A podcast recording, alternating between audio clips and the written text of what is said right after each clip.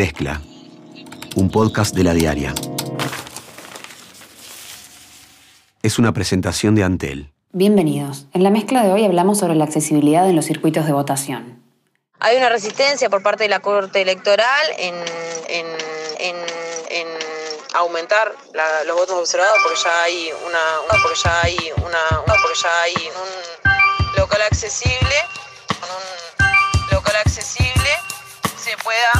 este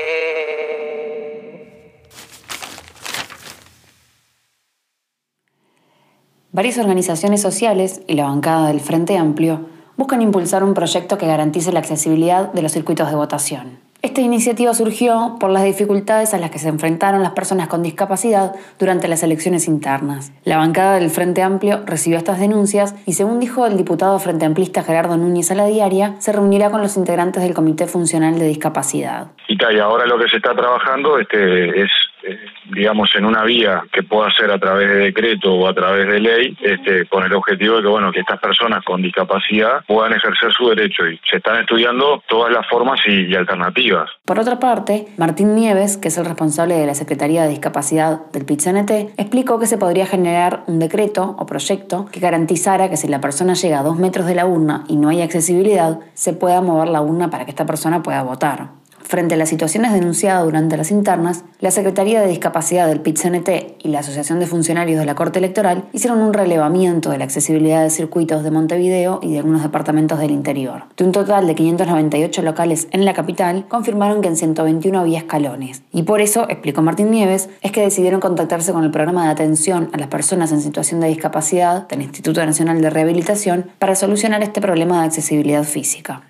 Ellos, desde los talleres y a partir de este relevamiento, se van a encargar de realizar 60 rampas aproximadamente de uno y dos escalones. Ellos se van a encargar de esa parte. A la vez, desde las organizaciones sociales vamos a hacer la promoción para que a esa área lleguen insumos como este, madera y clavos, que es lo que ellos necesitan principalmente.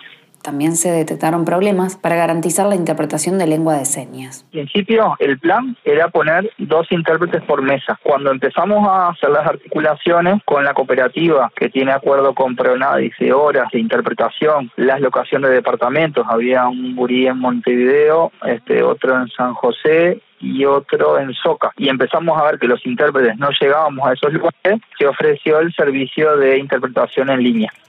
Sobre este tema estuvo trabajando Mariana Cianelli. Desde la redacción. ¿Cómo surgió este proyecto? En las elecciones internas se registraron un montón de situaciones en las que personas con discapacidad no pudieron votar por diferentes barreras que habían en los locales de votación.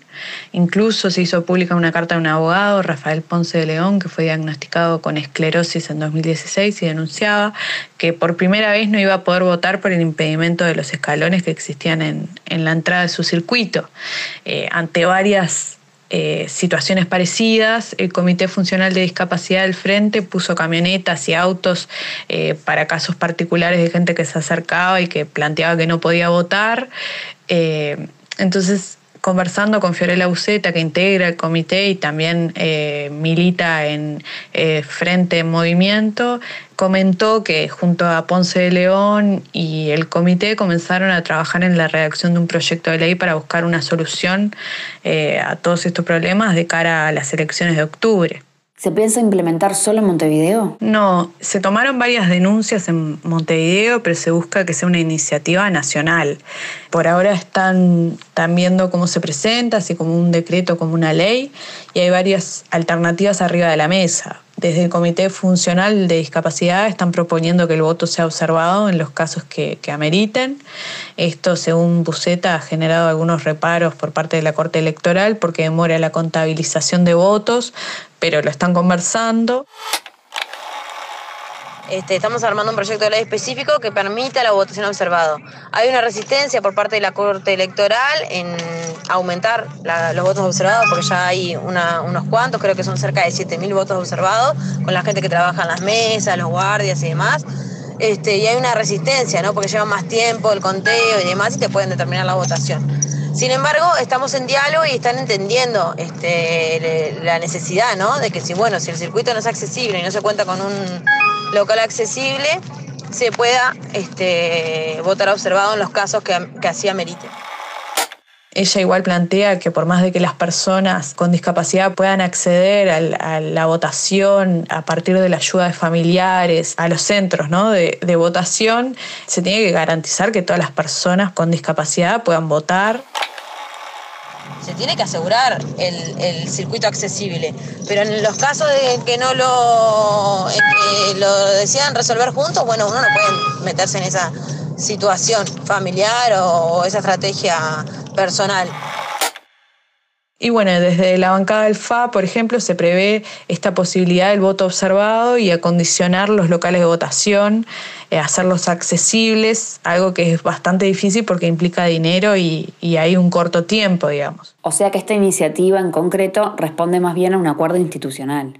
Digamos que fue una coordinación más bien entre varias instituciones y organizaciones sociales que tomaron en cuenta estas denuncias. Está la bancada del Frente Amplio, eh, pero también está el Programa Nacional de Discapacidad del MIDES, la Corte Electoral, organizaciones sociales, el PIT-CNT, funcionarios de la Asociación de Funcionarios de la Corte Electoral.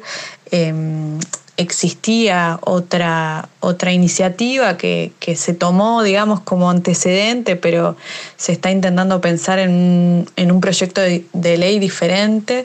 Eh, es una iniciativa que, que, fue aprobada incluso por el Senado en 2008, pero mm, desde el comité y desde el FA están pensando en reformular completamente el proyecto porque quedó caduco, tenía expresiones vetustas, pero bueno, existe ya un antecedente de, que se estaba pensando en esto y, se busca también rescatar todas las iniciativas que, que, bueno, que iban en este sentido. En el Partido Colorado, los sectores encabezados por Julia María Sanguinetti, que salió segundo en las internas, y José Morín Valle, que salió tercero, acordaron presentar una lista común al Senado. En segundo lugar estará el actual senador y ex intendente de Salto, Germán Coutinho, que pertenece al sector de Morín, y el tercer puesto en la lista lo ocupará la diputada de Ballistas, Susana Montaner. Daniel García Pintos se sumará a Cabildo Abierto según anunció Manini Ríos en un acto en La Teja al que fue el exdiputado Colorado. Manini dijo que García Pintos era uno de los tantos uruguayos provenientes de todos los partidos que en estos últimos días estaban adhiriendo a Cabildo Abierto. Cuando fue consultado por las medidas que tomaron en relación al joven que llevó una remera con un símbolo neonazi a uno de sus actos, Manini dijo que se le prohibió el acceso a los actos de Cabildo Abierto, tanto a él como a todos los que puedan llegar a tener cierta simpatía con este tipo de ideas. Hasta aquí la mezcla del primero de agosto. Conducción, Débora Quirin. Edición, Andrés Nudelman. Producción, María Natalia Rodríguez. Mezcla, un podcast de la diaria. Sumate a nuestra comunidad.